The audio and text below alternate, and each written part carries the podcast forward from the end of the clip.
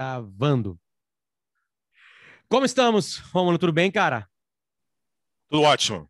É... Tudo ótimo. Fico, fico... Estamos gravando? Já estamos gravando. Já estamos no ar. Já estamos aqui, gravando. Em vídeo e áudio. Você está correndo, dirigindo, fazendo alguma coisa aí e ouvindo a gente, a gente está aqui. E se você colocou cada vez mais uma coisa engraçada isso, Romulo. As Smart TVs, né? Ou as, as Smart TVs, elas, elas criaram um novo hábito, assim, cada vez mais produtos que eu faço aqui na minha humildade, com amigos meus, chamados podcasts que viraram vídeo porque todo mundo foi para sua casa e o Zoom, por exemplo, nos ajuda com isso, podia ser qualquer outra coisa. E a galera manda foto de colocando na TV. Coloca na TV e fica curtindo, como se fosse Sim. onde tu trabalha originalmente, digamos assim, né? Como se fosse um produto ESPN, sabe? Hum, Exato, lá, as é pessoas estão é cada vez mais. A produtividade do trabalho cada vez menor, né? Mas o pessoal assistindo outras coisas. tu, tu, tem tem é. coisas que, que tu, tu, tu consomes assim, é, de, só de internet com uma assiduidade religiosa, porque a gente nota uma certa paixão por alguns produtos assim, né? A TV faz isso há muito tempo, na internet é uma novidade, né? E ter potência para conseguir, às vezes não dava, né, Romulo? Uma cidade não, não tinha banda larga, não dava, né? Tu Sim. tem algumas coisas que tu consome pode ser de fora, sei lá, podcasts americanos, não só podcasts, programas, alguma coisa que é religioso, tu sente falta quando não tá ali consumindo? Não, no YouTube eu gosto de ver transições antigas. Né, que tudo agora tem disponível na íntegra, né? Transmissão antiga, por exemplo, eu faço muito NBA, então eu posso ver as finais de 1976, original, transmissão da CBS com duas horas de duração, incluindo os intervalos comerciais. Eu posso ver isso no YouTube, é, é uma loucura. Ano passado, no início da pandemia, a gente começou, enquanto não voltava a NBA, a gente fez uma série de jogos clássicos da NBA. E aí, para me preparar para esses jogos clássicos, por exemplo, eu fui fazer uh, com o comentarista da ESPN também, que é o Ricardo Bugarelli, um jogo famoso, que é um jogo 5 de Boston Celtics e Phoenix Suns das finais de 76 no Boston Garden, que é um jogo polêmico de três prorrogações de torcedor invadindo e batendo em juiz. Uma loucura, esse jogo foi uma loucura. Para me preparar para esse jogo, eu fui ver no YouTube a série. Eu pude ver na íntegra o jogo 1, o jogo 2, o jogo 3, o jogo 4 e chegar no jogo 5. Então é uma loucura. Então eu tenho um fascínio com jogos antigos. Não só de NBA, mas também de futebol, transmissões antigas. E o YouTube é impressionante como oferece isso ainda gratuitamente. Então não gosto nem de falar muito não, senão daqui a pouco cria uma, uma lista lá para pagar, um extra para ver isso. Há algum tempo, num, eu, eu, saí de uma cidade, me criei numa cidade chamada Alegrete, que fica na fronteira oeste, Sim. pertinho do, do Uruguai e da Argentina. E aí tem um grupo de amigos da, da escola, né? O tempo passou, a gente tá muito longe, mas aí o WhatsApp meio que colocou a gente ali, né? E de vez em quando surgem algumas polêmicas. E era a final da NBA que o Golden State Warriors, eu acho que ele retoma ali o poderio em cima do, do Cleveland Cavaliers, acho que foi um 4x1 ou 4x2, não lembro. Foi aquela temporada que foi, foi meio fácil, assim, sabe? É... E, tá, e a gente começou a trocar assim, aí tinha aquela. Eu acho que as finais eram divididas em Sport TV e ESPN. Ou já tava nas semifinais, também era, era aquele, aquela reta final daquele, daquele ano, daquela temporada. É porque eu final peguei... só é da ESPN, hein? É, então eu acho que era semifinais. Não sempre foi só da ESPN. É. é, e então. E aí, aí, isso aí. A final foi só pra ESPN. Eu mandei assim, ah, não, mas tem que curtir ali. Os caras, não, não gosto, eles exageram na, nas narrações. Né? Aí, eu, aí eu falei assim: ah, cara, você não, não, só um pouquinho, vocês são torcedor de final, né? Vocês não estão acompanhando, você não entende o que está acontecendo. Né? Um ano depois, não, melhor falando, uma final depois, Romo, já tinha conquistado corações. Quanto à maneira de narrar, o jeito de, de brincar. É, é, foi proposital, foi pensado, foi na leveza, foi na tranquilidade, foi uma coisa construída assim, tu, tu ter esse teu jeito, né? Que é, é, difícil a gente não rir nas tuas transições, a gente não ficar feliz né? Nas suas transmissões. Claro, o envolvimento emocional com a NBA, eu sei que tem muito torcedor aqui, mas não é a mesma coisa de que um Grenal, por exemplo, né? Ah, claro. é, ele é, ele é um, um, nível um pouco mais baixo de, de, de, de, de, de carinho, de tensão. De tensão talvez não, mas assim, de carinho, né? Como é que foi esse processo, assim, para conseguir dar leveza, né, para um esporte, assim? Como, é, como é que foi isso? Foi coisa construída ou não? É porque a NBA eu acompanho desde criança. Né? Eu acho que eu tenho a mesma intimidade que eu tenho com a NBA, eu tenho com o futebol, por ser brasileiro. Mas a NBA eu acompanho, eu nasci em 82. E eu comecei a acompanhar a NBA eu tinha, sei lá, nove anos, foi 91, então já, já se vão aí praticamente 30 anos. Então é algo que eu fui construindo naturalmente com relação à intimidade com o que é a NBA. E também com o fato de ser a liga que eu mais gosto de acompanhar, que eu sempre busquei, é, sempre foi um objetivo profissional para mim, foi narrar a NBA. Né? Quando eu cheguei, eu gosto também de outros esportes, narrar outros esportes, mas a NBA sempre foi o, o meu objetivo natural. É, então, essa coisa dessa conexão desde infância, passando por adolescência e tendo esse objetivo em mente, fez com que eu criasse gradualmente, à medida que as décadas passavam, uma naturalidade e uma forma de interagir, de buscar uma narração ah, diferente do padrão, né? porque eu gosto mesmo do que eu faço e, e acompanho, repito, há 30 anos. Então, eu sempre, em alguns momentos, claro que na narração sempre vai ser, vai chamar mais atenção o humor, né? a piada, a emoção, o grito, mas quem acompanha, quem não é analista só de melhores momentos, né? porque a gente tem muito na internet, o analista de melhores momentos, né? que é o, os cinco minutos da narração, da minha narração de um jogo específico, está lá no YouTube.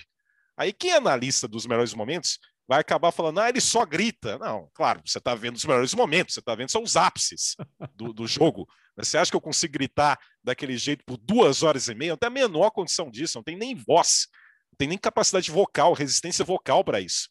Então, eu sou meio que alvo do analista de melhores momentos.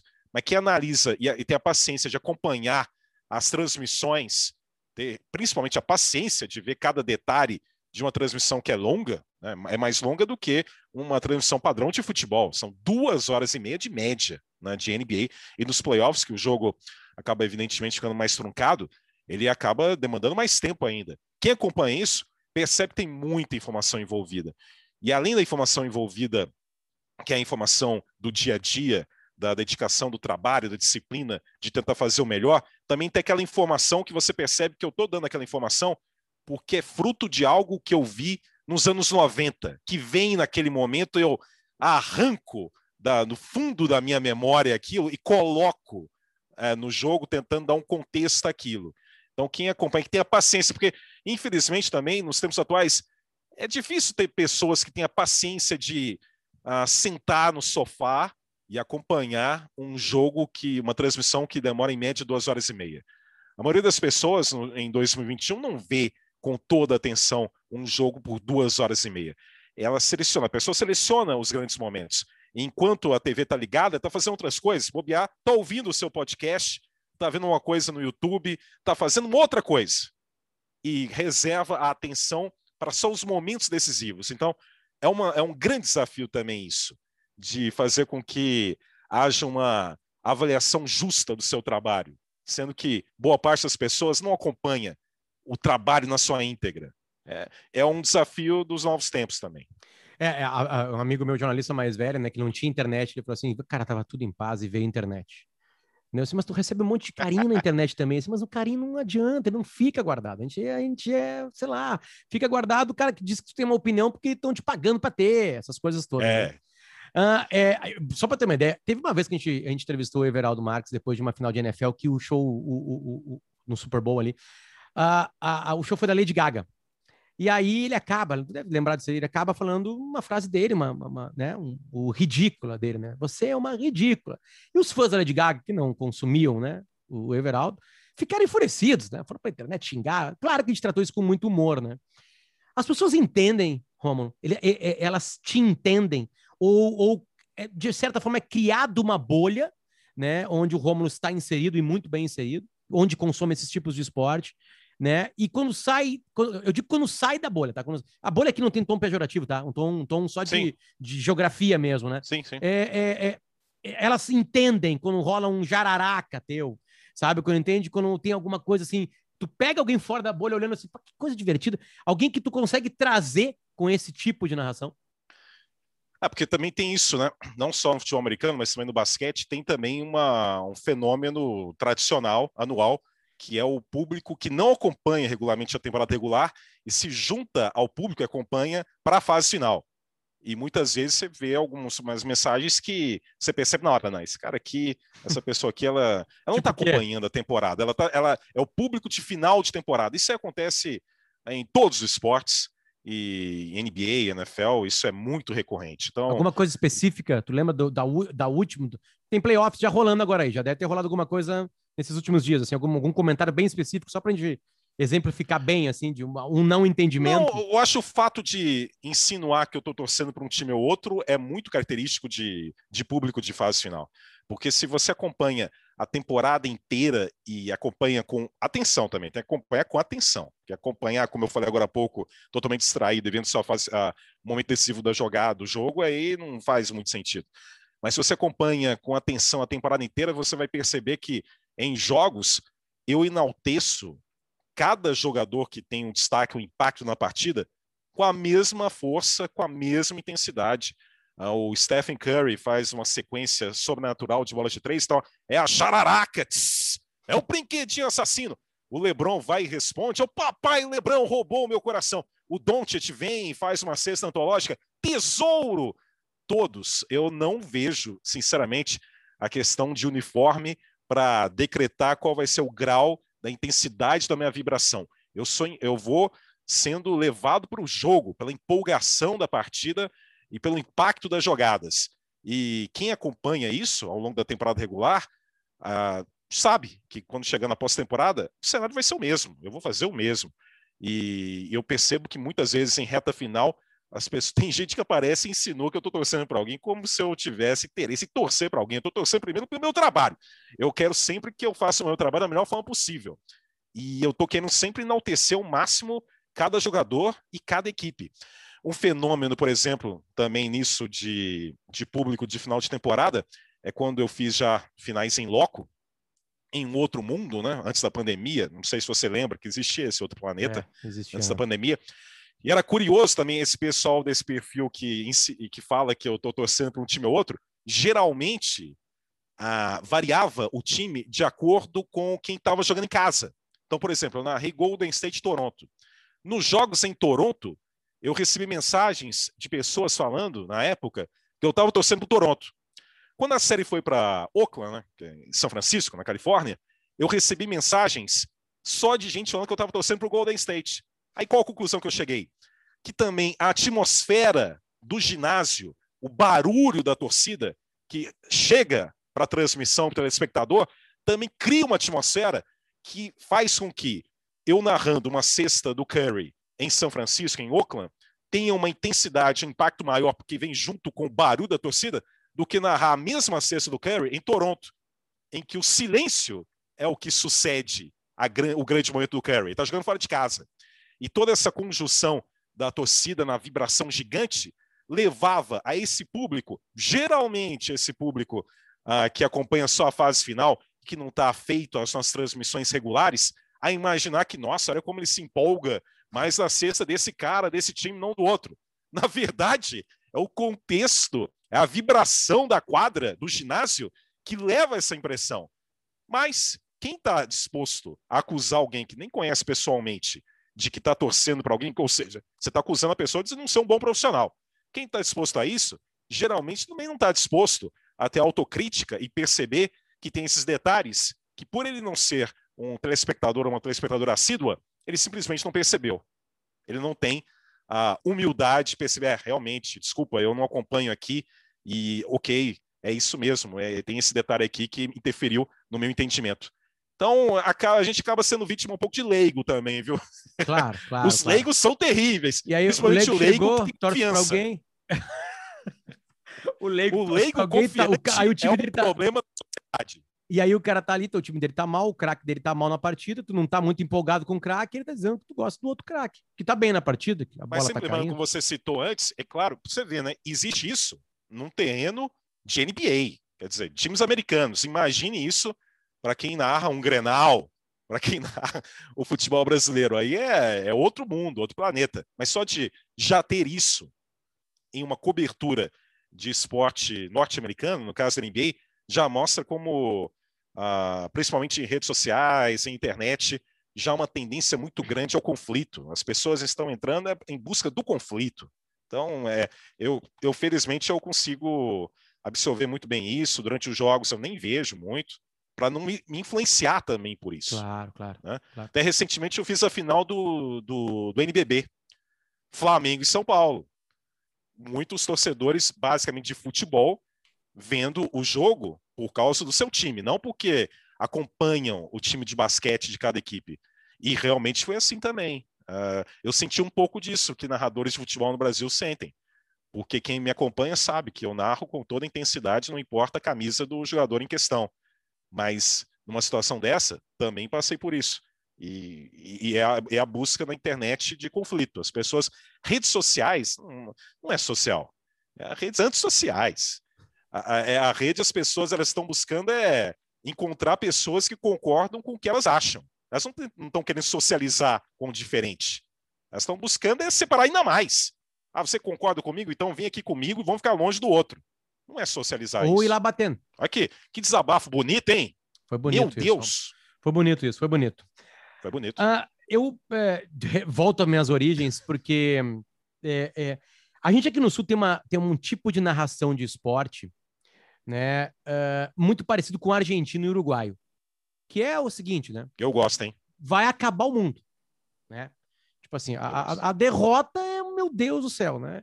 E o gol do Maradona contra, contra a Inglaterra, não de mão outro, talvez tenha a narração mais bonita de todas. Que é aquela narração clássica do narrador argentino, né? Que ele chora, né? Que ele agradece a Deus Sim. pelo futebol. É, isso é muito. Chega a me arrepiar. Linda. Porque ele agradece a Deus pelo também, futebol. Também, viu? Eu me arrepiei mesmo né? Porque foi tão. Imagina, o cara tá ali torcendo, né? Eu tô arrepiado, que loucura isso. E ele tá ali falando do Maradona, Também. Deus, Deus, Deus, e ele olha pro céu, imagino que ele deve ter olhado pro céu e falar assim: olha. Cósmico, né? Que ele fala. É, deixa eu te agradecer pelo futebol, né? agradeço que exista o futebol. Tu, é, é, óbvio que tu, Romulo, tu é um dos melhores, né? Narradores do Brasil, tu, tu consegue enxergar essas escolas. Tu te colocaria em qual tipo de escola? Ou tu consegue entender, é, desculpa, melhor, observar que tem escolas diferentes no Brasil. Cada esporte tem uma particularidade. Tem. Né? Como é que tu enxerga tem. narrações? Amplie a resposta. Primeiro, ele fala barri, barilete cósmico. Né? Barilete né? fala, cósmico, É muito bonita essa narração. Eu não vou colocar aqui porque o, YouTube, o narrador... YouTube vai cortar. É uma coisa engraçada. Ah, vai, te, vai tirar. É, vai tirar. O narrador... Porque eu estava tentando lembrar também o nome do, do narrador, porque eu lembro dele uh, na transmissão. Depois eu até busco aqui, mas é. Vai é Victor Hugo Morales, que é uruguaio. Olha só. Ele é uruguaio. Viu só? Ele não é argentino. Victor Hugo Morales. Né, no gol que ele dribla, é, o Maradona dribla a seleção da Inglaterra inteira e faz, né, nas quartas de final de 86. Aí, o primeiro que eu gosto muito, eu quando comecei a ver que havia uma possibilidade no futuro de eu ser narrador, eu sempre gostei muito de rádio. E por volta de 2003 até 2010, eu ouvi gravando, usando uma forma bem arcaica. Eu colocava o, o gravador do lado do áudio do computador. Eu gravava narrações de rádio, não que eu tinha pretensão de narrar em rádio. Eu já via que a minha possibilidade profissional era mais em TV, mas eu queria buscar estilos. Eu queria buscar variação de vocabulário e estilos. Então, nesse período, de 2000, 2004 até 2010, eu tenho uma coletânea de fita cassete mesmo, gravada, gravando jogos de locuções de futebol de vários locais do Brasil. Eu gravei muito a Rádio Gaúcha, né, o Pedro Ernesto Bernardim e outros narradores. Muito. Gravava narração do Rio de Janeiro, de São Paulo, eu sou mineiro, então aí era até mais fácil ouvir a Minas Gerais, de São Paulo, Rio Grande do Sul, uh, do Nordeste também tinha curiosidade de ver como é que eles faziam, como é diferente. E ficava ouvindo depois, muitas vezes, muitas vezes, período, eu dormia, coisa meio de doido, meio não, coisa de doido, coisa Para nós dois aqui não. Para vocês eu estão dormia... ouvindo não. Ah, é, mas deve ter gente que tá achando é... esse cara um completo insano, hein? Deve ter, deve ter. Eu deve dormia, ter. eu soltava o gravador e dormia ouvindo narrações aleatórias de jogos para pegar ritmo mesmo repetindo, sabendo que eu não ia narrar em rádio, que meu negócio era mais TV, para pegar vocabulário, para pegar entonação, intensidade, para me enriquecer. Porque um, uma coisa que eu queria evitar era simplesmente ouvir um narrador em específico e correr o risco de virar uma cópia dele, mesmo que involuntária. Eu queria buscar fontes diversas para fazer uma miscelânea, uma coletânea e buscar isso. E sempre gostei do estilo Uh, não é porque eu estou conversando com você aqui para o pessoal de Porto Alegre, do Rio Grande do Sul, não. Eu sempre gostei muito do estilo, esse estilo intenso, uh, de batalha. E eu percebo isso, claro, guardadas as devidas proporções, porque uma coisa é uma transmissão em rádio, outra em TV, é outro planeta, outro mundo.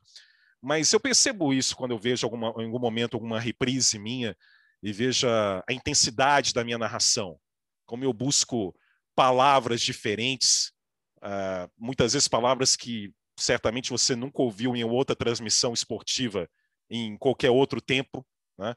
uh, vocabulário tentando uma variação, tentando uh, sentir essa emoção e descrever e relatar de uma forma diferente do trivial. Eu sempre busquei isso, sair do trivial, mas sem desrespeitar a realidade, sem desrespeitar o que significa aquela jogada. Se a jogada é trivial, eu não vou explodir de emoção, eu não vou tentar fazer o, o telespectador de trouxa, porque também eu estaria sendo trouxa, eu não quero também passar a imagem de que eu não entendo do jogo. Não.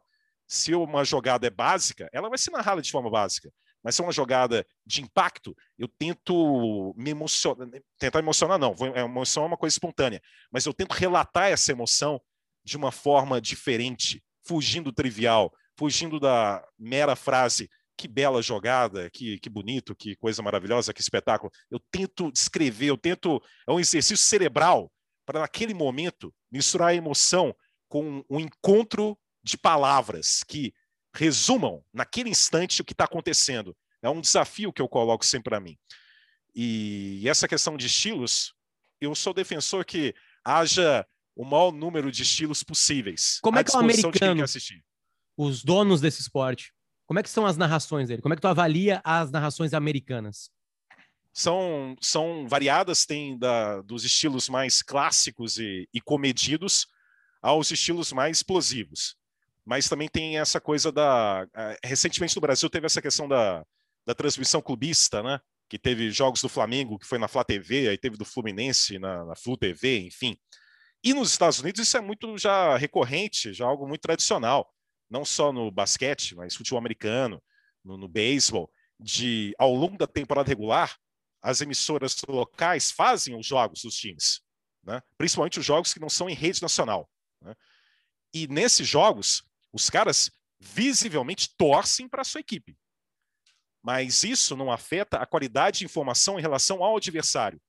Porque eles encaram como uma situação assim, por exemplo, é um jogo do New York Knicks de temporada regular contra o Sacramento Kings. É um jogo que acontece uma vez só, no Garden que são equipes de conferências diferentes, então são só dois encontros. Esse encontro em Nova York, o Sacramento chegando e jogando contra os Knicks em Nova York, a equipe de transmissão que é até da MSG, que é a, transmissão local dos jogos Knicks, ela não desrespeita o adversário, ela notoriamente torce para os Knicks, mas ela faz um trabalho até de apresentação do adversário raro para o seu público. Eles não conhecem muito o Sacramento, então eles dão detalhes do sacramento, apresentando o time. Isso é ser profissional. Isso é ter cuidado com a informação. Você notoriamente está torcendo para os Knicks. Se o Sacramento ganhar na última bola, pode ter certeza que os caras não vão narrar com intensidade, porque é uma narração clubista. E, e se os Knicks ganharem, vai ser uma explosão gigante. Mas não vai ter essa coisa de não falar o nome do time adversário, ignorar o que o adversário está fazendo, não. Eles apresentam o adversário ao seu público. Isso para mim é muito legal. E um cara que narra na MSG é o Mike Breen, que é o narrador principal da ESPN. Lá tem esse conceito. O narrador principal da ESPN também da ABC, porque a ABC, que é a rede nacional, ela transmite jogos, mas com a equipe da ESPN, uma parceria ESPN-ABC. Então, tem essa variação. O Mike Breen é o principal narrador da NBA já há mais de uma década. E ele também, antes de ser narrador principal da ESPN e ABC, ele já narrava os jogos do New York Knicks pela MSG. Quando ele se tornou narrador principal da ESPN ABC, ele seguiu narrando a MSG, mas é claro, conciliando um pouco, porque nem sempre ele pode fazer, porque tem a prioridade de fazer jogo em rede nacional para ESPN e ABC.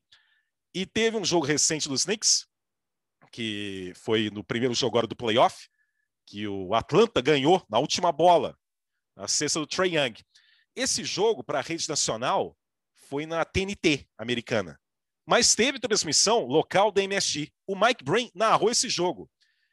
E é engraçado que eu acabei acompanhando a narração da última bola dele, ele quase chorou de tristeza. Ele nunca faria isso se fosse transmissão na ESPN ABC, que aí tem um compromisso com a neutralidade.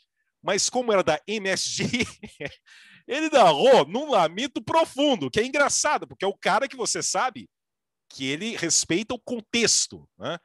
Se fosse rede nacional, ele teria narrado com mais intensidade. Depois você procura, porque tem até, eu vi até, até numa página brasileira. Como foi para MSG, o cara só faltou chorar quando a bola do Trey Young caiu e deixou só nove décimos para os Snakes. Mas tem a questão da narração clubista, é algo tradicional. E aqui no Brasil, com essa conversa da Flá TV, Flu TV, veio, muita gente veio com essa história. Ah, mas os Estados Unidos têm isso também. Não, calma aí. Lá os caras fazem, mas são profissionais. Não tem essa de ignorar o adversário e não falar o nome de ninguém. Não. Eles respeitam, eles é. dão informações, eles fazem um trabalho.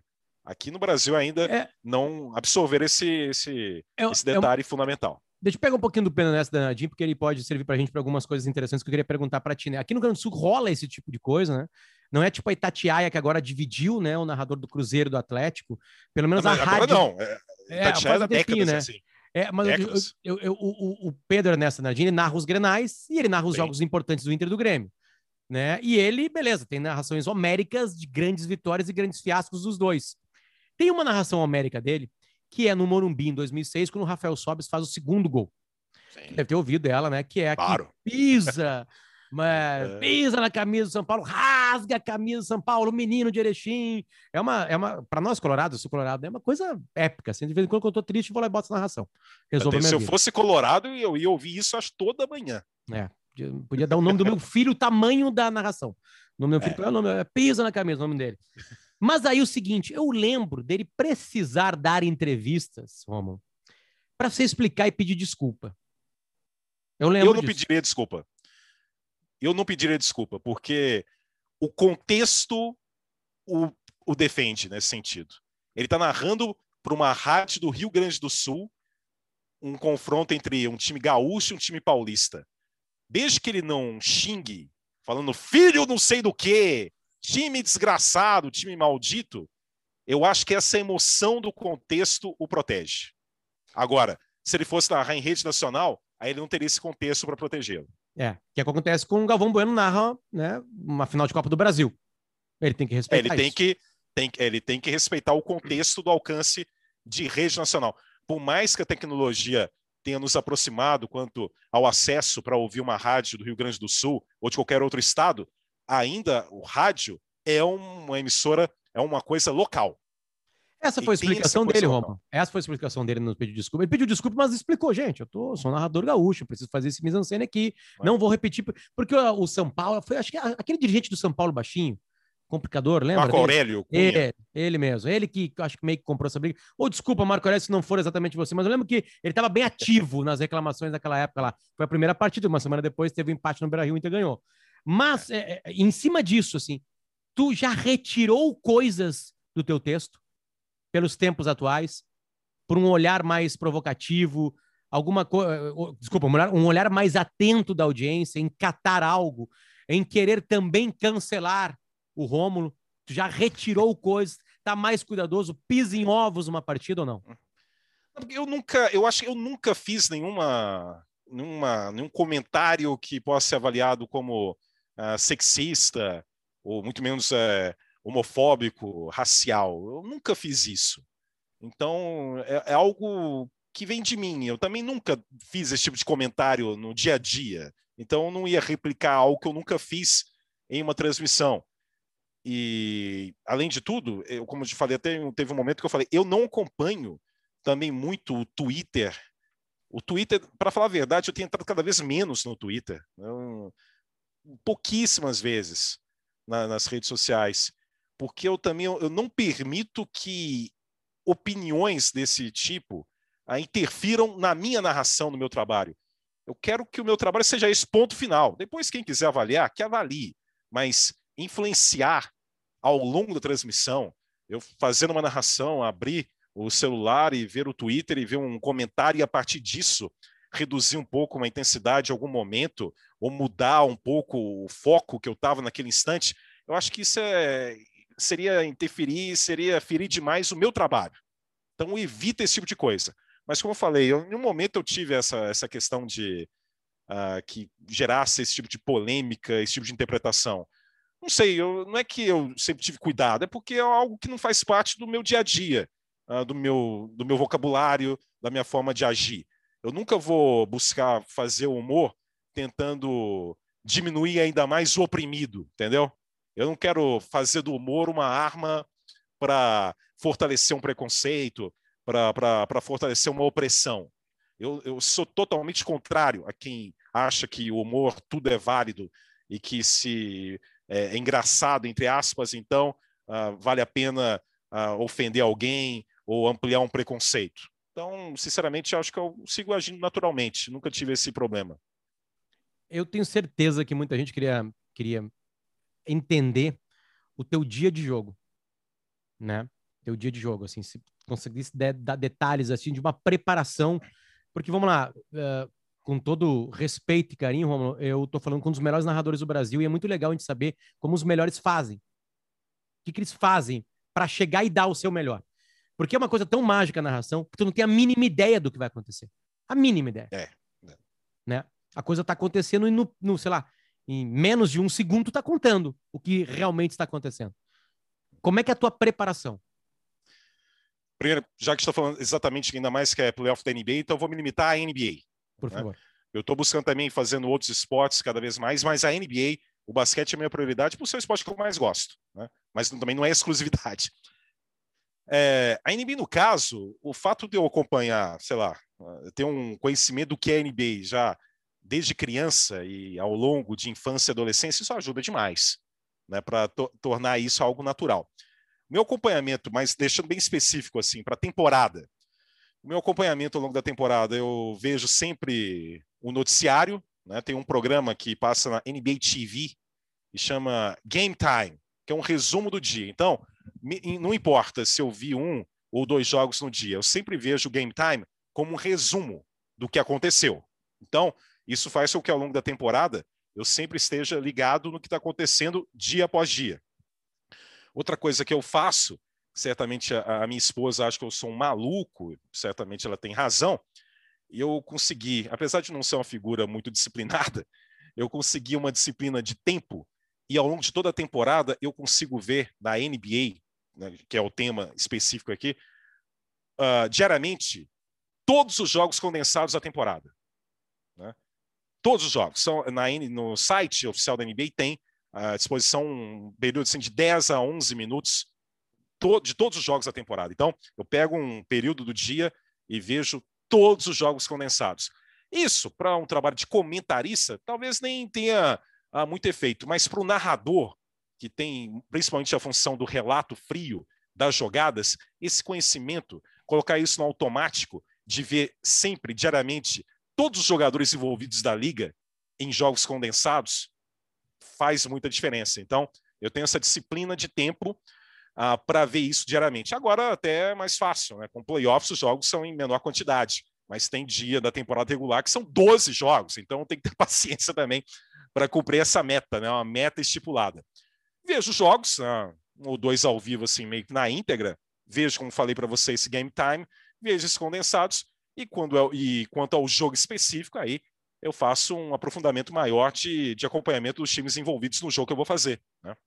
Eu, além do trabalho que a ESPN tem um serviço que vem da ESPN Matriz, sensacional de estatística do jogo em questão, com uma geral né, do cenário de cada equipe. Eu tenho um hábito que eu faço bastante aí, não importa se é NBA, se é o beisebol, se é o futebol americano, se é o futebol, que agora é, eu até pedi no início do ano que eu agora comecei a narrar um pouco mais de futebol também, é um objetivo meu. Claro, a NBA, o basquete é prioridade, mas quero fazer um pouco mais de futebol. Mas é, é algo que eu sempre faço, que é o quê? Acompanhar a mídia local de cada time envolvido. Então, se tem um jogo, por exemplo, qualquer um jogo. Pode ser Boston Celtics e New York Knicks, por exemplo. No, na minha preparação, certamente, além de tudo que eu falei, eu vou acompanhar o noticiário dos últimos dias até o dia do jogo, também do Boston, Boston Globe Herald, do New York Times. Do Boston Globe, do New York Times e também do New York Post, que tem uma cobertura até mais intensa de cada equipe, né, de detalhes ah, de cada equipe. Por exemplo, narrei recentemente New York Knicks e Atlanta Hawks, o jogo 2 que os Knicks ganharam.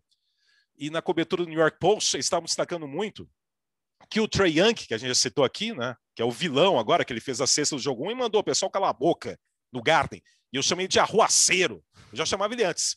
Que é isso? O Trey Young é o cara, até voltando, depois eu volto esse tempo. O Trey Young é um cara muito provocador. Então, quando eu tive a oportunidade de narrar pela primeira vez o Trey Young, há uns dois anos, eu já tinha isso na cabeça.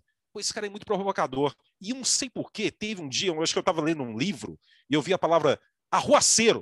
O negócio piscou na minha cara. Falei, nossa senhora, isso é perfeito para definir o Trey Young. Aí, o primeiro jogo que eu fiz o Trey Young, não lembro contra quem, ele fez uma cesta no final, ganhou o jogo, na última bola. Eu gritei, arruaceiro! Você viu como casa as? E conexões, né? as conexões, né? E o, e o Trey Young fez essa cesta.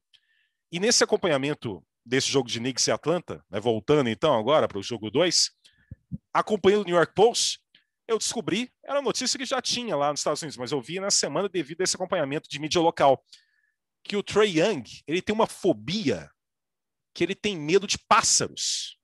Ele tem pavor de pássaros. Então já tinha gente, tinha matéria no New York Post, tinha gente em Nova York querendo que o New York Knicks, a prefeitura, enfim, liberasse pássaro vivo no Garden. Ornitofobia. Um ornitofobia. Isso, eu, ornitofobia. Eu falei esse nome até na transmissão. Ornitofobia. Para provocar o Trae Young. Então, até nem teve isso no jogo. Mas caso no jogo aparecesse alguém com um cartaz, com um pássaro, eu saberia, graças ao acompanhamento da mídia local, que eu li a matéria falando que o pessoal de Nova York estava até cogitando mandar um pumbo no meio da quadra é, por causa da unitofobia. Então, esse acompanhamento de, de mídia local, não importa NBA, qualquer esporte. Por exemplo, vai narrar futebol europeu, futebol italiano, sei lá. Se você tem condição de pegar, identificar o site de a principal, o jornal principal de cada cidade envolvida dos times, isso geralmente vai enriquecer. Você vai pegar coisa que você não vai pegar ah. numa matéria geral, oficial da liga. Entendeu? Que é estar no local, né? Uma, uma incrível coincidência. Tem um amigo meu chamado Thiago, deve estar escutando, não agora, né? Porque nós estamos gravando, deve estar apaixonado uh, por essa tua paixão. E ele, ele é de Nova York, se mudou para cá, para o Brasil, depois da pandemia, né? E aí tem amigos que foram no Garden, né? E ele, tu deve ter visto isso aqui, que isso aqui estava sendo distribuído lá no Garden. É, sim. Tá ficando ele tá careca. Tá, que ele tá ficando careca. E tem toda uma explicação aqui e que ele não gosta disso. Que ele usa todo aquele cabelo ali para esconder essas coisas. Isso aqui não é. vai sair, né? Não, sei lá, se não tá pertinho, né? Daquilo, né? Romulo não, não, não rola, né? Dá para notar paixão em, em ti, Romulo. E eu vou pegar um pouquinho de uma história que aconteceu comigo, porque aqui eu acho que a gente teve sorte na vida de trabalhar com paixões na nossa vida. Eu fiz jornalismo para trabalhar com paixões na minha vida, né? E aí tá, tá dando certo por enquanto, né? Eu digo nem trabalhar com paixões. O dinheiro não é muito, é, tem feriados trabalhados, mas beleza, tô feliz. E em 2010 eu estou indo para uma segunda partida de Copa do Mundo lá na, na África do Sul. Fui para África do Sul trabalhar. E era um jogo da Argentina, e eu tava indo, assim, vendo aquela movimentação toda, e a torcida argentina é muito apaixonada, aquela coisa, né, aquelas, aqueles cânticos, né, e aí daqui a pouco comecei a chorar que nem uma criança, assim, de chegar um casal, assim, de velhinhos, e perguntar se estava bem, assim, não, eu tô, eu tô talvez vivendo os momentos mais felizes da minha vida. Eu tô feliz. Eu falava para eles, eu tô feliz, e eles ficaram me abraçando, tipo assim, pô, então me dá essa felicidade também.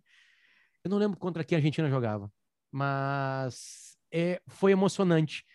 Qual foi esse teu momento? Qual foi o momento, geral, geralmente é uma viagem, não é uma primeira narração, qual foi o momento que tu, tu viu assim, cara, obrigado, se tem alguém aí de cima, sei lá, né? Graças a Deus por ah, são dois. isso. Conte uh, com parcimônia. Eu quero ouvir com parcimônia, quero me deliciar. Não, são Olimpíadas e, e a primeira NBA Finals em loco. Né? NBA Finals em loco. De curtir a caminhada, de curtir pegar o crachá, de curtir... É, de ver, de ver tudo que você via só na TV, né? né? em São Francisco, nunca tinha ido em São Francisco. Né? Ir para Oakland, passar pela, pela ponte, né? chegar no, no ginásio. Em Cleveland, ainda no LeBron, em Cleveland, tirar foto atrás daquele painel gigante dele que tinha lá em Cleveland, né? no período de Cleveland. É, como eu comecei a acompanhar a NBA, principalmente é, início dos anos 90, então tem muito jogador da época que agora é analista. Então, quando eu vi o Charles Barkley, que é analista da TNT, na quadra, no pós-jogo, quando eu vi o Isaiah Thomas, né, um armador histórico do Detroit Pistons, passou do meu lado, assim. em nenhum momento eu abordei ninguém, mas é, era o momento que eu revisitava a minha infância de acompanhar a NBA. Era esse momento que eu via os analistas, não eram nem os caras que estão jogando atualmente, mas os caras que jogavam na época, agora em outra função, de terno e gravata. Eu falei, nossa, que loucura, né? Porque é, eu tenho um cuidado muito grande por mais que eu seja apaixonado assim, por NBA e tudo mais, eu tenho cuidado de, na hora, estar tá lá em loco, é um trabalho. É um trabalho. A empresa me selecionou para fazer a narração de lá, então é uma responsabilidade. Eu não posso agir igual uma tiete louca e pedir autógrafo, não posso fazer isso. Então, eu tinha essa segurança, mas na minha cabeça, principalmente quando eu via esse pessoal das antigas, eu revisitava a minha infância e pensava, olha, não tinha como imaginar que eu 25 anos depois eu estaria trabalhando com isso. Eu não tinha. Naquela época, quando eu via, eu via porque eu gostava. Eu não ficava fazendo plano, ah, eu quero ser narrador. Não tinha isso. Tem muito narrador que tem isso, né? De ah, meu sonho de infância. Eu não tinha, porque eu acho que eu nunca tive muito essa coisa de é, planejamento de médio e longo prazo de vida. Eu não imaginava que eu ia estar fazendo 25 anos depois. Eu só estava curtindo porque eu gostava de ver aquilo lá e via. Quando eu estava vendo as finais de 93 entre Chicago e Phoenix, Barkley contra Jordan, eu via porque eu gostava daquilo. Num, nenhum momento, mas nenhum instante eu pensava, nossa, eu tenho 11 anos aqui, será que daqui 20 anos eu vou estar fazendo isso aqui? Não tinha nem pensava. Então é muito louco isso, eu ver esse pessoal em loco do meu lado e revisitar automaticamente a minha infância. Sabe aquele pensamento que vem, não tem como bloquear, não tem bloqueio. Ele vem, né? vem uma arrancada furiosa e não tem como você não pensar nisso. E Olimpíada também. Né? Eu, na, Olimpíada eu narrei o vôlei. Né? Narrei duas semanas de vôlei, foi um momento muito especial da minha carreira, uh, fazendo em loco no Maracanãzinho. Também tudo aquilo, por mais que eu não tenha narrado os outros esportes, mas a, a forma que foi aquela sequência do, do vôlei para mim, da narração e a repercussão que, pra, que foi maravilhosa para mim naquele trabalho, que até viabilizou muito do que eu consegui depois, até me tornando titular da NBA, foi muito em função do que eu consegui de alcance com a Olimpíada e com o trabalho no vôlei aquele momento também, viver os Jogos Olímpicos também foi algo extraordinário. Ainda mais, tendo, aí sim, tendo a convicção de que era algo único, que eu estava estreando em loco, que eu tinha feito Olimpíada de Londres, mas aqui de São Paulo, né? Era o meu, eu só, só tinha um ano de ESPN. Londres 2012 eu narrei algumas coisas daqui de São Paulo. Então era a minha, a minha estreia em Olimpíada em loco, no Brasil. Aí eu tinha convicção também que, olha, eu acho que no Brasil eu não vou narrar mais Olimpíada, não. A minha geração né, vai demorar um pouquinho para voltar a ter Olimpíada no Brasil. Então, eu percebi, eu, é, essa situação fez com que eu percebesse que era algo único e histórico. Eu estava estreando a Olimpíada num cenário que eu não vou viver novamente. Então, foram duas semanas assim. E com ah, ouro, né? Inesquecíveis, e com ouro. Né? O feminino perdeu. O feminino teve uma ótima primeira fase, mas perdeu para quartas, nas quartas para a China. Eu falei, será que. Ok, tá tudo maravilhoso, mas será que eu vou ter o azar de, de não ter também a chance o de narrar? Começou, o masculino não começou, não começou mal, começou mal. mal começou o Brasil mal, né? teve que ganhar um jogo de vida ou morte na, na primeira fase para avançar para a quarta de final. E depois teve uma arrancada incrível e ganhou ouro. Então ainda tive, além de tudo, eu tive o prazer de narrar uma medalha de ouro no Brasil que é uma das narrações que eu mais me orgulho, é a narração do ponto final uh, do Brasil. Então, a Olimpíada, com tudo que envolveu, e a NBA Finals, pela minha infância, principalmente, né, são meus momentos mais marcantes. Eu não sou tão velho assim, não. Eu estou com 39 anos, mas já tenho alguns momentos aqui que certamente eu vou guardar para sempre. Né, e esses são. Fez fiasco como eu? Algum casal de velhinhos te abraçou contigo chorando copiosamente? Agachado não, de felicidade? Eu não sou muito de chorar assim, não. não, eu não, não, sou muito de chorar assim, não, não sei. É, eu me emociono, mas eu não, não sei, eu nunca, eu nunca chorei no ar, nunca chorei. Tem tempo de mais alguma coisa, cara? Tem tempo. Uma entrega completa é uma paixão, né? Na verdade, é, é, essa talvez seja a dádiva, ah, né, Romulo? Né? É, tu é, primeiro, tu é apaixonado. E aí, tu, tu abre a tua boca, fala, conta, narra e te pagam. Então, né, tipo assim, há uma, há uma, uma coisa diferenciada de felicidade aí. E onde tem mais paixão tua? Onde tu despeja mais paixão e teu tempo? Não, eu sou casado, então tenho, tenho todo o tempo para minha esposa tem, também. Tem uma esposa, né? um local onde de se a Fabiana. paixão. E até antes da pandemia a gente sempre viaja, viaja muito. Eu adoro viajar com ela. A pandemia retirou no momento isso, mas ah, quando voltar, entre aspas, uma normalidade, sempre a gente vai, vai sempre viajar. E ela, é, ela é apaixonada por Florença, na, na Itália. Poxa. E ela gosta muito de futebol, ela é fanática pela Fiorentina. Que loucura. Então. Camisa mais linda do mundo. É muito bonita, a camisa da Fiorentina é maravilhosa, né? Acho ela que tem todas tem. as camisas. Teve numas, assim, da, uma da Lecoq tinha ali, que era a camisa mais linda do mundo, acho que tinha, né? eles, eles meio que se... Essa a camisa roxa da Fiorentina, É mas ela tem demais. tudo, ela tem a branca, a vermelha e tudo mais. Então a gente une essa questão de adorar a viagem também com isso. Então, eu já fui em vários jogos da Fiorentina. a gente foi em Florença três anos seguidos. Poxa, que legal. 17, 18 e 19. Era o sonho dela ir para Florença. A gente teria ido para Florença na lua de mel. Só que a gente casou em fevereiro de 2015, em Belo Horizonte. Eu- já morava aqui em São Paulo, mas ela ainda estava morando em BH. Ela, depois ela mudou para São Paulo, mora comigo, evidentemente, aqui em São Paulo. A gente casou em fevereiro de 2015, só que em janeiro de 2015 eu tive um pequeno acidente quebrei a perna. Eu casei de cadeira de roda em BH e tivemos que cancelar a lua de mel. Então teve que atrasar um pouquinho. Mas aí em 2017 a gente viajou para lá, e 18, 19, e, a gente vê, por exemplo, o jogo da Fiorentina, une isso, não só no Artemio Frank, em Florença, mas também com a Fiorentina jogando fora de casa. A gente viajou, eu fui dois anos seguidos a Gênova para ver jogo da Fiorentina. um contra a Sampdoria e, um, e outro jogo contra o Genoa. Então, dá tempo sim. A pandemia que não está deixando esse tipo de coisa acontecer. Mas a gente faz bastante isso também.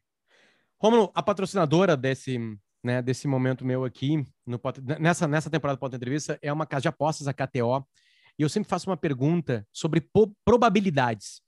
Né, tu acabou de falar que a ESPN te dá né, esse amparo gigante de estatística, que aliás é aberto para o público né, também, né? Isso, estatísticas hoje não são mais uma, uma coisa guardada só para né, quem. com- todo mundo pode acompanhar uma partida com, com essas possibilidades múltiplas, né? Com várias telas na frente, né? Qu- a pergunta se, é a proba- se, se eu apostasse no Rômulo lá atrás, se eu ia estar hoje ganhando muito dinheiro ou pouco dinheiro. No seguinte sentido, eu estaria ganhando muito dinheiro se ninguém dava nada pro Rômulo. Aí a tua odd ia ser vezes 10, vezes 15, sei lá. Né? Eu perguntei pro Yarley, por exemplo. Eu fiz essa pergunta pro Yarley. E aí eu, todo jogador de futebol fala assim: não, tu ia ganhar muito dinheiro comigo. E o Yarley assim, tu ia ganhar pouco. Eu disse, como assim? Não, tu ia ganhar pouco porque eu fazia, eu praticava vôlei, basquete e tênis para melhorar meus movimentos no futebol. Eu fui pro Real Madrid e o Bosque pediu para eu ficar e eu falei assim: não, eu vou lá pro Brasil. Eu vou lá pro Ceará.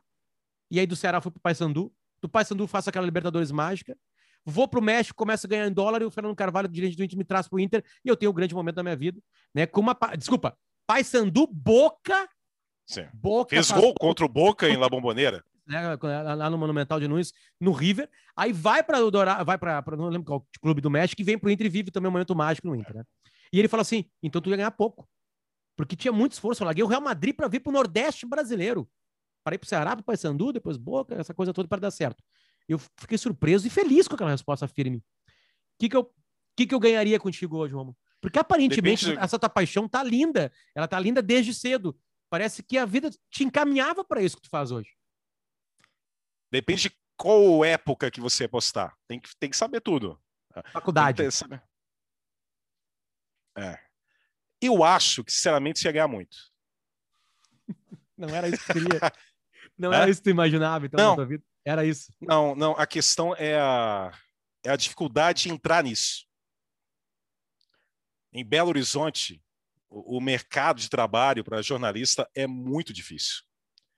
É muito difícil de conseguir. Mais difícil ainda é você não ter tanta experiência lá e conseguir uma chance aqui em São Paulo. Eu batalhei muito, assim, até conseguir ah, a chance de ter um teste na ESPN e ter a possibilidade de trabalhar, ah, foram anos bem complicados de, de achar que eu não ia conseguir ah, trabalhar com jornalismo esportivo da forma que eu gostaria de trabalhar. Eu tive muita incerteza profissional de achar que, olha, eu vou ter que buscar uma outra área, porque aqui o mercado não está me permitindo que eu tenha chance. Eu, por alguns anos, depois da faculdade, eu simplesmente, assim, estou falando de trabalho mesmo, eu fazia freelance, mas assim, de trabalho regular, fixo, que garanta a sua vida, não estou falando ganhar muito, não, garanta a sua vida, eu não consegui. Por um bom tempo em Belo Horizonte. Eu fazia freelance e já cogitava ir para outras áreas, além de fazer concurso público e já pensando em fazer uma outra faculdade. Então, nesse período da faculdade, até ter a chance de fazer um teste na ESPN, foi um período de muita incerteza e em muitos momentos eu, sinceramente, achei que eu não ia conseguir. Não ia conseguir. É, não, não, nenhum momento eu tive a depressão, não, porque ao mesmo tempo que eu achava que eu não ia conseguir, eu continuava é, me dedicando e tentando conhecimento, porque eu, eu tinha noção de que, caso eu tenha oportunidade, eu não posso desperdiçar. Não posso desperdiçar. Então, era meio que, para quem estava acompanhando aquele momento e, evidentemente, não sabia qual seria o destino, eu poderia ser encarado como um, um, um singelo lunático, né? depositando a fé numa situação que poderia não acontecer nunca na minha vida. Mas sei lá, algo me dizia que eu tinha que me manter preparado, porque essa oportunidade viria. E eu não ia me perdoar se essa oportunidade viesse e eu não uh, fizesse um bom trabalho num teste, porque eu não me preparei para isso. Então, se você apostasse lá por volta de 2005, eu, eu, eu me formei cedo, eu formei em dezembro de 2003, em jornalismo em Belo Horizonte. Eu tinha 21 anos, anos, eu fiz 20, né? 21, eu fiz 22 em março de 2004. Então, 82, né? Eu sou 83, de 82, 82, 82. 82. Então, se você apostasse assim, 2006, 2007, você está ganhando muito dinheiro, porque eu já estava com uma quase um desalento em relação às possibilidades de mercado de trabalho para mim em Belo Horizonte. Eu não estava encontrando em jornalismo algo como eu te falei, que fosse regular, que fosse algo capaz de me sustentar profissionalmente. Eu estava prestes a buscar outros caminhos. Aí veio uma oportunidade. E eu, felizmente, como eu, eu sou esse lunático, eu falei, olha, eu tenho que me preparar, porque se vier, eu não posso deixar Qual foi? a passar. Veio um teste na ESPN em dezembro de 2008. Né? Por quê? Aí eu tenho que né, agradecer muito a um narrador que trabalha na ESPN, que é o Aria Guiar, que é mineiro também, e que trabalhou comigo em rádio em Belo Horizonte. Mas era freelance. Ele também, eu também era. Assim, por volta de 2004, 2005. Fiz vários jogos com o Ari. Trabalhei em rádio, em Minas. E o Ari entrou antes na ESPN, porque o Ari também trabalhava com Tostão. O Ari era o cara que era o editor dos textos do Tostão na Folha de São Paulo. Então, teve algum dia lá que o Trajano, na época, uh, perguntava precisando de algum novo narrador, principalmente para esportes americanos, e graças a esse contato do Tostão, o Ari teve a oportunidade de fazer o teste e entrou na ESPN. Entrou na ESPN em, eu acho que em 2007, 2007. E aí, quando surgiu a possibilidade de um e o Trajano viu que precisava de mais alguém para narrar aquele beisebol, né? 11 e meia da noite na ESPN, na ESPN+. Que espetáculo. E ela chamava, até ela chamava em 2011, chamava ESPN HD. Né? Precisava de mais alguém. O, pessoal está ocupado, os que estão fazendo aqui já estão fazendo outras coisas. Aí o Ari lembrou de mim e eu fui chamado de Minas para fazer um teste em dezembro de 2008. Né? Só que uh, teve uma no início de 2009 teve uma chamada, você vai lembrar desse termo, crise financeira internacional, mundial. Você lembra disso? Sim. Que as grandes de, empresas congelaram. Os, os, americanos lá com aquelas hipotecas mentirosas, lá, é, sem ninguém As grandes empresas, no caso a ESPN, né, Disney, Sim. congelaram todas as contratações. Então, eu fiz o teste em 2008 e fui aprovado. O Trajano não estava na época lá, em 2008, estava de férias, mas depois ele viu e surpreendentemente eu fui aprovado, porque eu fiz um teste, eu estava bem louco no teste lá, fiz coisas absurdas no teste. É, que atualmente eu penso como é possível alguém que está tentando uma chance. Já veio à tona? Desculpa minha ignorância. Esse não, teste não, existe nunca... fisicamente? Não existe mais. Ah, deve existir, mas eu mesmo nunca vi. Ah, deve existir lá. Seria interessante. Mas é porque eu, eu, eu me considero um baita de um responsável. pelo que eu fiz naquele teste, é, se tratando de alguém que estava lutando por uma chance profissional única. Eu, fiz, eu falei coisas absurdas. Eu, foi um teste assim, teve basquete, uh, futebol americano, tênis e futebol. No futebol eu não gritei gol, eu gritei, o cara fez o gol, eu gritei êxtase! Eu inventava. É porque em Minas também tinha alguns jogos que eu narrei, eu, eu narrei pouco até em rádio. Eu fui mais repórter em rádio, comecei com plantão. Mas em Minas eu fiz jogos também, na época eu fiz alguns jogos na, na Transamérica, quando a Transamérica tinha é, equipe de futebol, fiz muito jogo também para rádios do interior que faziam, ainda hoje fazem jogos Mineirão, né? E quando o time mineiro tomava um gol, eu gritava maldição! Tá? Eu inventava coisas. Só que para fazer um teste na ESPN não devia ter feito isso, mas eu fiz, eu não sei, é irresponsável. Só que o Trajano gostou, não sei porquê, gostou. E, e no mês seguinte me chamou para acertar, para começar em 2009 a trabalhar lá. Só que veio essa crise financeira internacional e uma semana depois recebi um comunicado falando que deve, eh, tinham que cancelar a contratação por enquanto. Aí, aí eu fui só fazer um novo teste na ESPN em janeiro de 2011. Meu, dois anos depois. Dois anos depois. E aí eu aí fui aprovar novamente, né? Foi aprovar em 2009, 2008 para 2009, porque não em 2011, né? E aí aí comecei. Mas eu fiquei depois disso ainda fiquei dois anos à espera, né? E aí me dedicando também, vendo um monte de jogo de beisebol, uh, de futebol americano, porque eu sabia que esses esportes que eu que seria mais vaga, uh, claro. acionado. Então, então eu fiquei dois anos na espera. Aí em 2011 eu fiz um novo, aí surgiu dois anos depois é, esse novo teste eu fiz. Mas respondendo, voltando à sua pergunta, você entendeu por que você teria ganho muito se você tivesse feito essa aposta em 2005, 2006? Tô rico. Essa caneta Bic você estaria rico. É a última vez dela. Essa caneta Bic, quem está nos escutando, é a última. Bic na mão aqui anotando coisas. Rômulo, é um prazer sempre ouvir apaixonados, de verdade. Era isso que eu queria com essa temporada. É, é um programa absolutamente atemporal, apesar de a gente estar tá gravando em 28 de maio de 2021.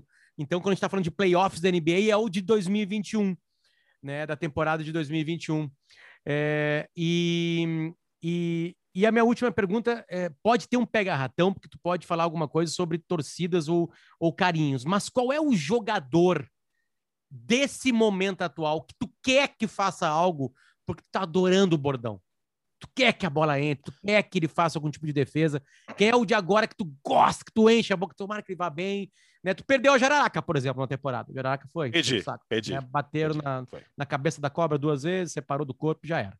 Né? Perdeu a Jararaca. Segunda temporada que tu perde a Jararaca, né? Tem que cuidar é. mais dessas cobras, Rômulo, por favor. é... Vou no Butantan Isso. conversar com o pessoal. Isso. Qual é? Qual é agora? Que tu tá torcendo porque tu gosta, porque tu e tá essa, vendo que essa tá pergunta só pode ter uma resposta, né? Só pode ter uma resposta. Só pode ter uma resposta. Só uma resposta. Então, Luca Doncic o tesouro Luca Doncic. Ele é demais. porque, porque ele é maravilhoso, ele é de uma genialidade precoce, é, e foi um tempo também, porque quando ele já estava já, desde sempre, né, ele já é destaque, né? Na Europa e também na, na NBA já começou estourando. E já tinha alguns jogos que ele já estava estourando e eu não tinha encontrado nenhum termo para defini-lo. Aí veio na cabeça essa história de tesouro, que é engraçado, né? Você chamar a pessoa, oh, você é o meu tesouro. E ele, de fato, é um tesouro da liga, né? Ele é. Porque a, a NBA, como qualquer outra liga, sempre tem aquela preocupação quando há uma transição de gerações. Né? Acaba uma era e tem que ter alguém para assumir essa lacuna. Né? Quando o Michael Jordan aposentou do Chicago, depois ele voltou né, para jogar um pouquinho no Washington, mas quando ele encerrou em 98 no Chicago, a NBA ficou em apuros, porque como que você vai manter né, o interesse, a atração do evento, sendo que o maior da história acabou de aposentar? Né? Sempre tem essa entre-safra.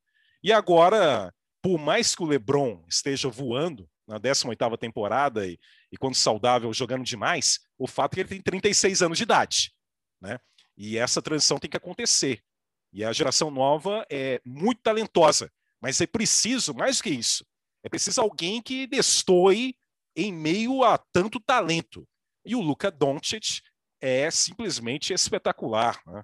quem está ouvindo e nunca viu o Luca Doncic, por favor, dê essa oportunidade para os seus é um olhos prazeres. É um em prazeres. mente. Acompanhe. É um dos prazeres. E o Luca Doncic, aí quando ele já estava jogando bem, veio essa coisa do tesouro, porque para mim não é o tesouro da liga, né? É o cara que ele vai manter a liga no topo em questão de repercussão e a, e a forma como ele atrai público. É, ele, é ele é um tesouro né? e Ele é joga demais. Então, para mim, para até ajudar na sua pergunta, porque geralmente se pergunta esse tipo de coisa, o entrevistado vem com uma lista, né? Não, que é isso, tem isso aqui, tem esse aqui também, tem isso aqui, que tem outros também, é claro. Mas para te ajudar, como única resposta, Luca Doncic. Quando eu ouço teu tesouro, me remeto sempre ao Chaves e a dona Florinda falando com o Kiko. É, e o Kiko, né? É, é ali que eu vou. É verdade. Tem, inclusive, teve uma vez que um, um fã de esporte mandou. É legal, mas eu, agora eu estou sempre imaginando o Luca Doncic vestido de marinheiro. É algum problema, isso é uma coisa que acontece. Mas, mas o impacto do termo tesouro acaba superando até a imagem do Doncic de marinheiro. Gol Vamos lá. Não quero mais tirar teu tempo, porque eu sei que teu tempo é absolutamente aproveitado em cima do teu trabalho, da tua paixão. Foi um Ah, mas, prazer. tá, mas foi maravilhoso. Muito obrigado. Obrigado pelo carinho. Quando tiver numa, numa, numa, numa- ao vivo, tu, manda, tu vai mandar um beijo para duas pessoas que não, não. Eu tô te pedindo isso, claro, né? Que não estão prestando muita atenção, porque um Sim. tem três anos e o outro tem um ano e meio, que são os meus dois filhotes.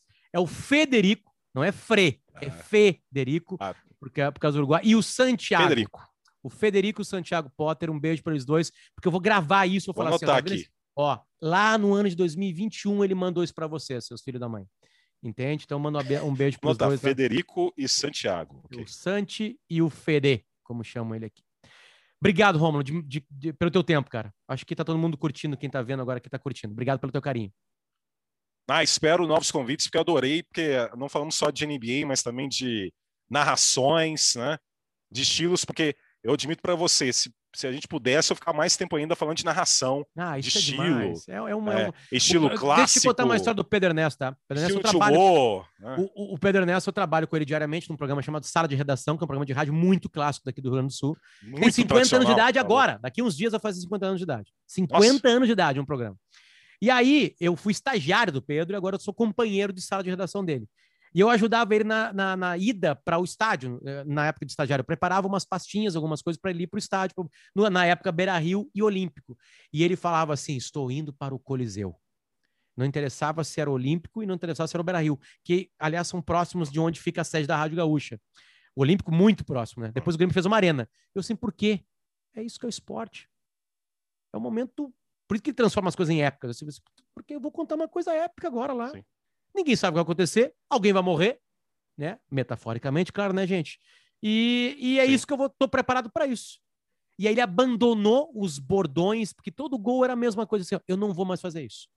Ele tem bordões para jogadores, como tu faz, né? Apelidos, né? Agora ele fala Sim. assim: cada gol tem um tamanho, acabou essa palhaçada. E aí foi que ele cresceu. Quando cada gol teve um tamanho, ele não sabe o que vai falar. E aí vem. Então, desculpa, então, desculpa o tempo, mas aí. Só então, pro- prometo que eu. Não, na não, reta final também, vamos, que você pelo também amor de tem o seu Deus. tempo pelo valioso. amor de Deus. Essa é uma questão também que me. Não digo que me aflige, mas é um desafio meu profissional. Como eu falei, a- o basquete, a NBA, é a minha prioridade, vai ser sempre a minha prioridade, porque é o que eu mais gosto. Eu tenho que ser fiel ao que eu mais gosto, é a NBA. Mas eu tenho como objetivo, depois de 10 anos que eu ah, narro agora na ESPN, buscar principalmente narrar mais futebol. Por isso que no início do ano eu pedi para voltar até nesse período de primeiro semestre para ganhar uma regularidade, uma prática maior, porque eu nunca narrei com muita frequência e regularidade futebol. E uma coisa que é uma missão minha e um objetivo que eu tenho é justamente com relação a essa questão do gol.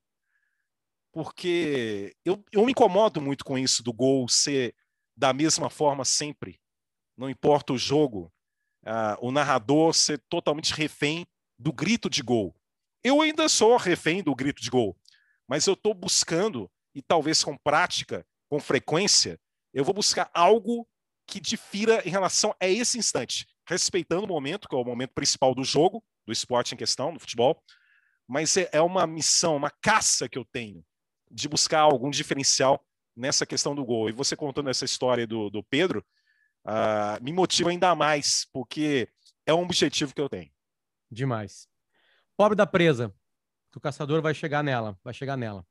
Rômulo, obrigado, cara, pelo teu carinho mesmo, de verdade. Agora sim, um tchau nosso. Até mais. Tchau. Abraço, Valeu, obrigado a todo mundo que ouviu. Tchau. Tchau, tchau.